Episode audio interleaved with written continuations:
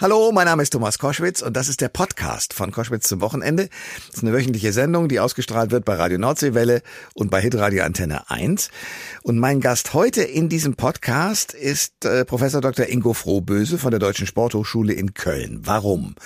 Immer zum Jahresanfang überlegt man sich ja, wie gehe ich jetzt eigentlich mit mir um? Sowohl geistig als auch was das Aufräumen der Wohnung angeht, als auch körperlich.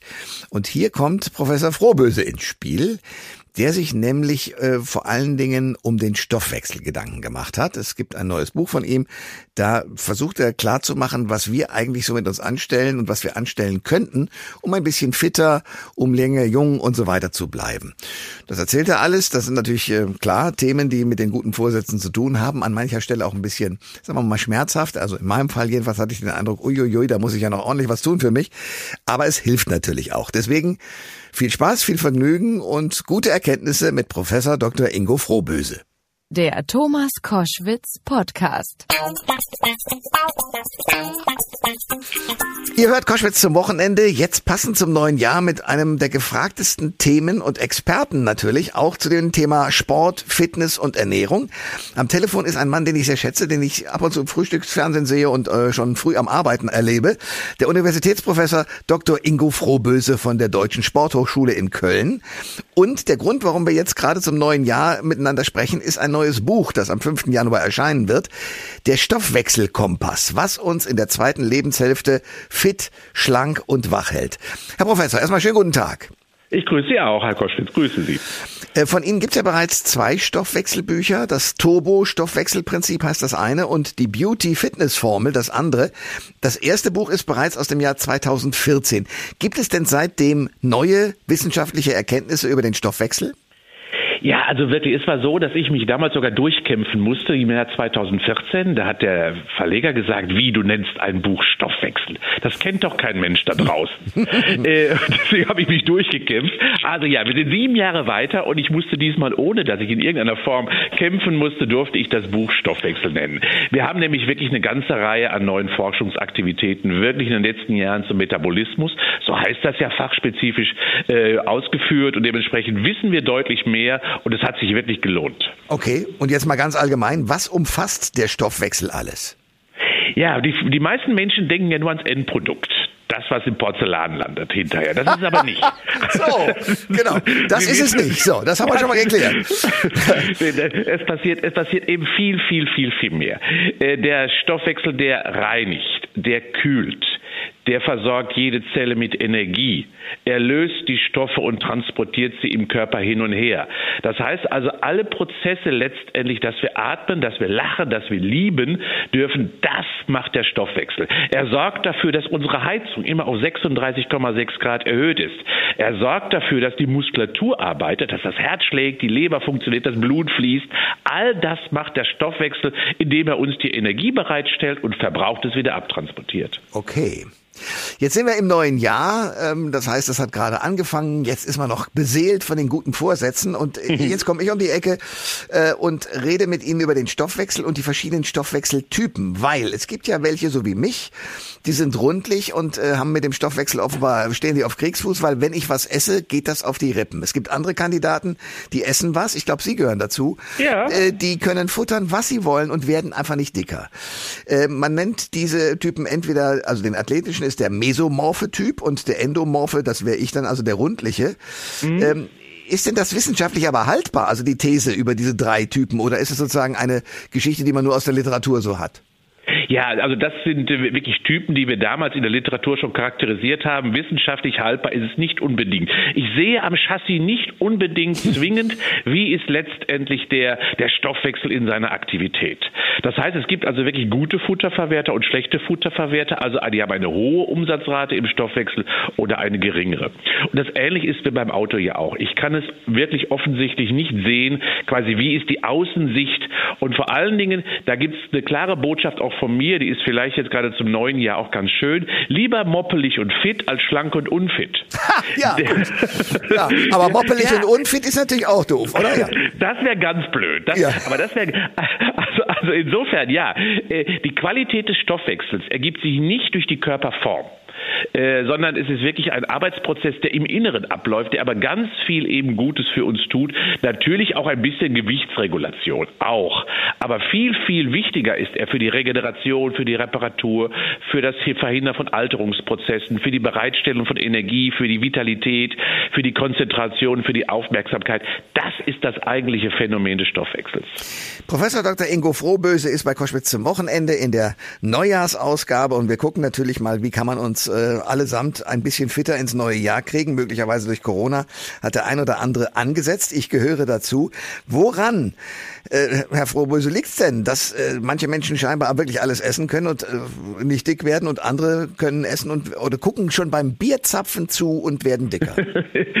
ja, ist ja auch das der typische Mann, der mir immer so vor Augen fällt. Dünne Beine, dicker Bauch. So sieht's ja aus. Und der ja. hat schon verloren. Das muss man wirklich sagen. Er hat schon verloren. Äh, warum? Weil die Körpermasse, die Körperzusammensetzung sich verändert hat. Das Entscheidende ist also wirklich, dass wir eine Körperzusammensetzung haben, wo wir viele aktive Zellen haben, also energiefordernde Zellen haben. Und das macht den guten Energieverwerter aus, also den schnellen Futterverwerter. Der hat also viele aktive Zellen, die eben viel Energie benötigen. Und das macht insgesamt, beruht das auf zwei Faktoren. Erster Faktor ist, dass diese Personen mehr Muskelmasse haben als andere. Muskelmasse heißt Muskelvolumen. Und deswegen habe ich ja gerade schon mal das typische Bild der dünnen Beine gesagt. Hm. Dünne Beine sind große, große Muskeln. Und wenn die verloren sind, ähm, also wenn die verschwunden sind, beispielsweise durch Inaktivität, dann habe ich einfach den Kampf gegen die Fettzelle verloren, weil die dann einfach dominanter wird und nur die Muskelzelle hat die Gelegenheit, die Fettzelle zu erwürgen, zu erdrosseln, zu umzingeln und zu bekämpfen. Hm. So, jetzt so. Äh, sind wir aber genau bei diesen Kandidaten, die jetzt mit den dünnen Beinchen rumlaufen. Was machen die denn am besten, um sozusagen erstmal diese aktiven Zellen äh, zu aktivieren und äh, dickere Beine zu kriegen?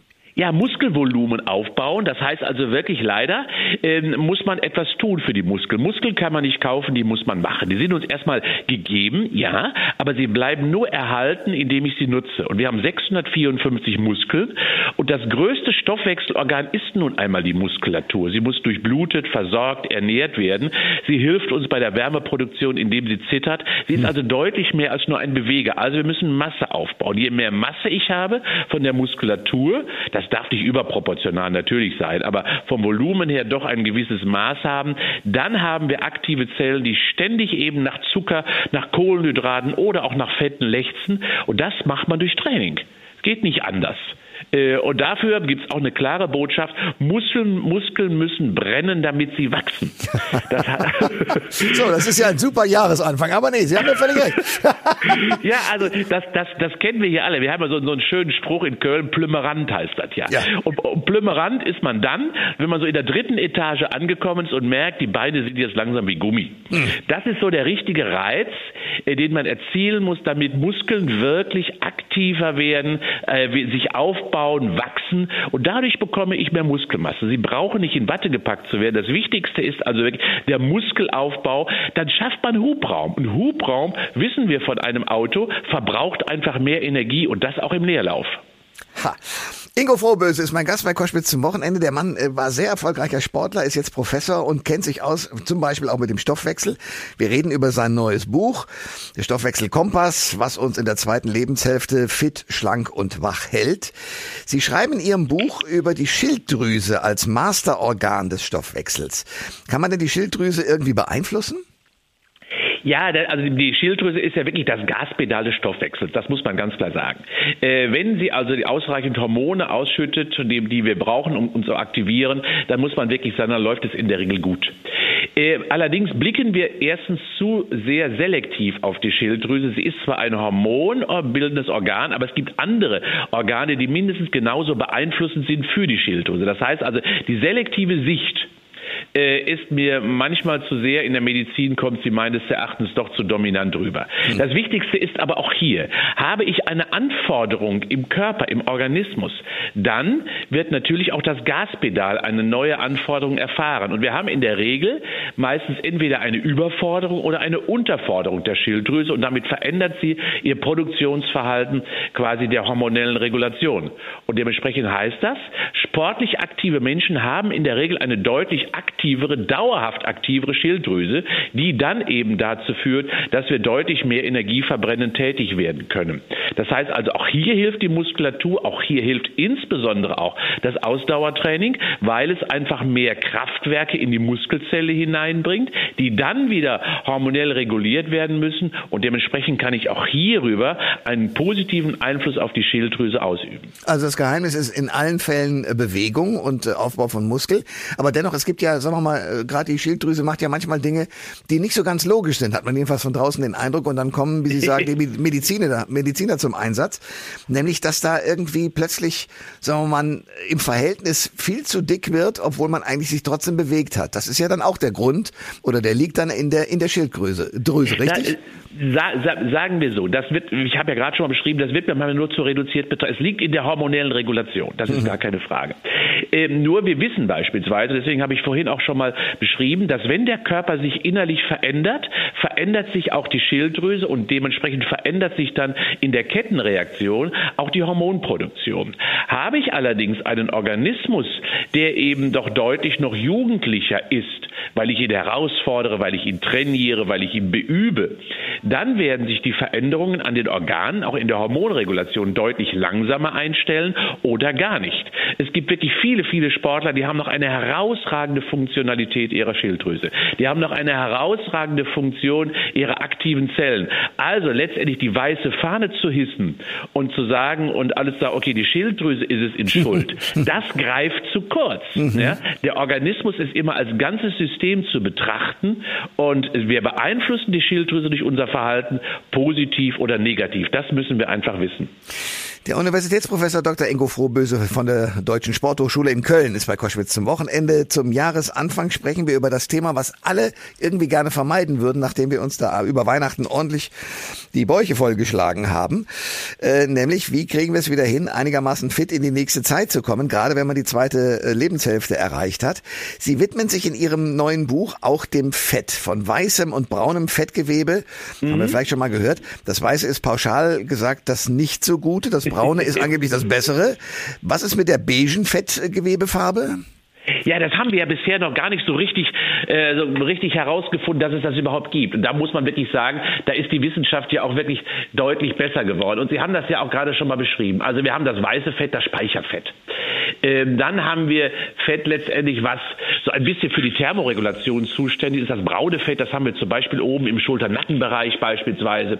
Aber wir haben natürlich auch in vielen anderen aktiven Strukturen beiges Fett. Und das ist sehr gut, auch stoffwechselaktiv. Aber das können wir wunderbar verbrennen und auch nutzen, um beispielsweise Energie äh, zu produzieren. Was wir eben einfach lernen müssen. Aber das beige Fett hat eben deutlich größere Vorteile und vor allen Dingen hilft es uns dabei, wenn wir aktiv sind, auch die anderen Fettformen deutlich besser anzusprechen. Hm. Viel gefährlicher haben wir vielleicht ja schon mal auch gehört, ist ja so das sogenannte viszerale Fett, äh, das von der Organisation her ja insbesondere so im Bauchraum liegt, äh, weil es die inneren Organe erwürgt und umzingelt und auch wirklich quetscht.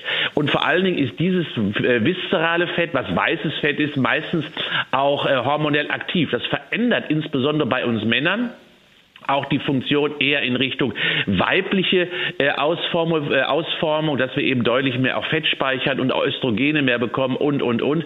Das heißt, das weiße Fettgewebe ist insbesondere deswegen das Problem, wenn es ins, insbesondere so im Bereich des, äh, des Bauchraumes quasi stattfindet. Ansonsten, ja, wir haben das äh, beige Fett erst 2012 äh, überhaupt entdeckt und äh, es produziert eben auch eine ganze Reihe eben Energie für uns, für die Körperwärme und für die Aufrechterhaltung der Temperatur insbesondere, ja, ist ein aktives Fett und dementsprechend ist ein gutes Fett. Koschwitz zum Wochenende mit Professor Dr. Ingo Frohböse. Wir reden über ja die Dinge, die äh, mit dem Stoffwechsel zu tun haben und die uns helfen können, besser im Leben zurechtzukommen. Ein Trendthema äh, in den Medien ist ja das Intervallfasten. Ah, Dazu ja. gibt es mhm. sehr widersprüchliche Literatur. Die einen sagen, es ist gar nicht für alle Menschen gut geeignet. Andere sagen, mhm. es ist äh, der vorübergehende Verzicht wirkt, sagen wir mal, dem Alterungsprozess entgegen. Welche Meinung vertreten Sie? Ja, also äh, es kommt auf die Dosis an. Intervallfasten ist ja nicht gleich Intervallfasten. 16 zu 8 beispielsweise, also 16 Stunden Pause, 8 Stunden etwas zu essen, halte ich im Alltag für manchmal etwas überfordernd. Manche Menschen machen ja auch 5 zu 2, also essen fünf Tage und essen zwei Tage nichts. Ja. Ich mache es etwas anders und dementsprechend nutze ich es seit vielen, vielen Jahren, fast Jahrzehnten. Ich mache immer zwischen meinen Mahlzeiten mindestens vier bis sechs Stunden Pause. Auch das ist ja eine Form des Fastens, weil der Körper dann wieder zur Ruhe kommt. Und ich glaube, das ist sehr viel alltagsnäher. Es ist wichtig, dass der Körper lernt, auch mal Hunger zuzulassen, dass es auch normal ist, damit er an seine Reserven kommt, damit die Leber auch mal Ruhe bekommt, also auch mal entspannen kann.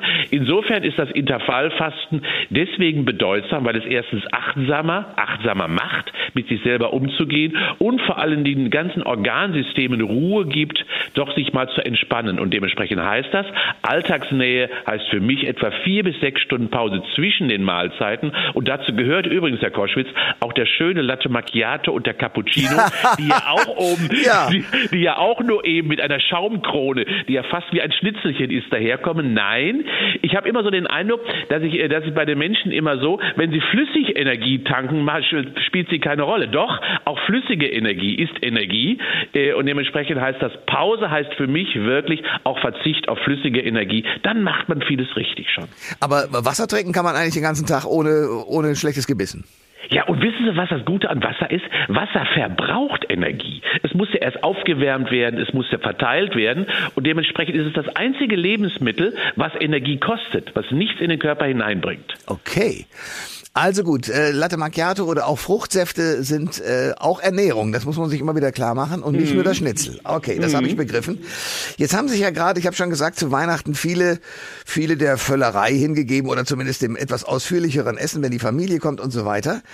Wie handhaben Sie das als Bewegungsexperte? Also haben Sie zu Weihnachten äh, das auch alles mal genossen und sind über die Stränge geschlagen?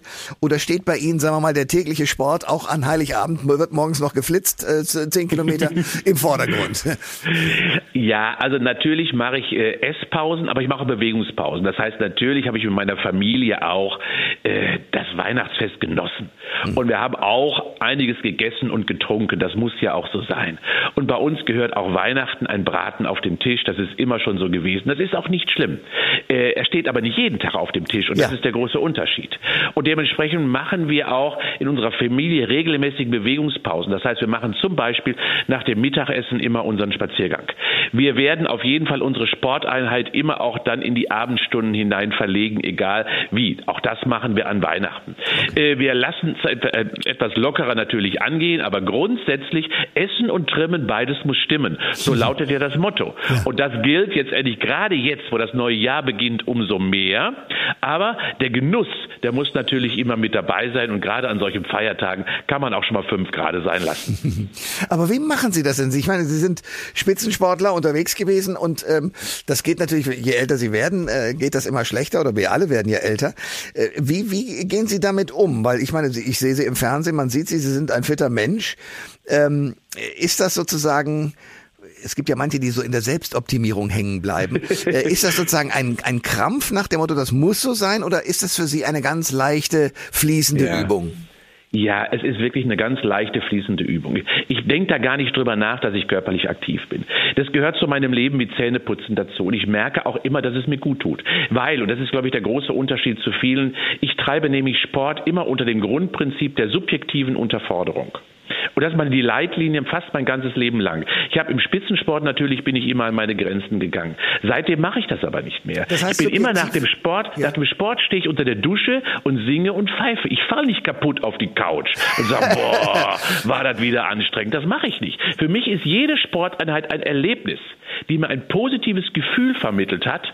Und das heißt subjektive Unterforderung als Leitlinie. Das heißt letztendlich, so treibe ich Sport. Und ich höre ihn schon immer kommen im Neon-Shirt und mit der Polaruhr rennen sie an mir vorbei. Und ich ja. frage immer, warum machen die das? Kein Gefühl für sich selbst. Naja, auf der anderen Seite sagen sie aber auch, äh, man muss den äh, Muskel zum Brennen bringen. Also das sind ja Gegensätze. Einerseits, nee. äh, aha, dann klären Sie mich auf. Brennen, brennen ist ja nur nicht so tragisch. Also das heißt, es heißt ja noch lange nicht, dass daraus der Muskelkater resultiert. Es zeigt nur, dass der Muskel in eine energetische äh, Untersituation, also Unterversorgungssituation hineingekommen ist. Ich möchte auch nicht, dass hier der Muskel wirklich komplett zerstört ist. Nee, ganz im Gegenteil sogar. Ich bringe ihn quasi in eine energetische Situation hinein, wo wir eine veränderte Laktatbildung haben, wo wir eine andere äh, Energiebereitstellung haben. Das ist aber noch lange kein Grenzgang. Es ist immer ein Gefühl, dass ich mich bis an die Grenze heranbegeben habe, aber sofort dann wieder loslasse und es nicht überziehe, weil sonst äh, zerstöre ich quasi Muskelgewebe. Und Achtsamkeit ist hier die wichtigste Leitlinie, glaube ich, mit der körperlichen Aktivität umzugehen. Und insbesondere, wenn ich Ausdauertraining betreibe, dann sollte ich wirklich ganz ruhig anfangen, immer mit viel Sauerstoff, immer viel laufen ohne zu schnaufen. Beim Muskeltraining, gerade wenn ich einzelne Muskel trainiere, kann ich diese Muskel schon mal etwas stärker beüben. Dr. Ingo Frohböse ist mein Gast bei Koschwitz zum Wochenende. Das neue Jahr geht los und wir haben jetzt sozusagen äh, darüber gesprochen, wie man mit dem Stoffwechsel und mit seinem Körper äh, achtsam, aber fordernd und damit fitter umgehen kann. Jetzt stellen wir uns mal bitte Folgendes vor, dass eine Reihe von Hörerinnen und Hörern uns zuhören und sagen, ja super, ich habe aber jetzt all die Fehler, äh, die der Professor Frohböse da angesprochen hat, alle gemacht. Ich habe Bauchfett, ich habe dünne Beinchen, ich habe dies und jenes. Und sie sagen, ja, der muss ein bisschen trainieren. Gibt es irgendetwas, von dem Sie sagen sozusagen als Coach, mach mal das als allererstes und dann wirst du, egal wie alt du bist, ob, ob 60, 50, 65, 25, wieder langsam in die Sportschiene kommen? Ja, also ich glaube, dass äh, man, man sollte sich immer erstmal kleine Ziele setzen. Kleine Ziele, äh, die so nach sechs Wochen erreichbar sind. Ähm, und äh, das heißt also, dass man sich zum Beispiel vornimmt, ich möchte mal ein bis zwei Kilo abnehmen. Das kann man in sechs Wochen gut erreichen. Ich möchte eine drei Kilometer Strecke stramm spazieren gehen. Oder ich möchte eben vielleicht mal äh, im Schwimmbad endlich mal wieder zwei Bahnen am Stück schwimmen. Mhm. Das sind Ziele, die kann ich nach sechs Wochen erreichen. Warum nach sechs Wochen?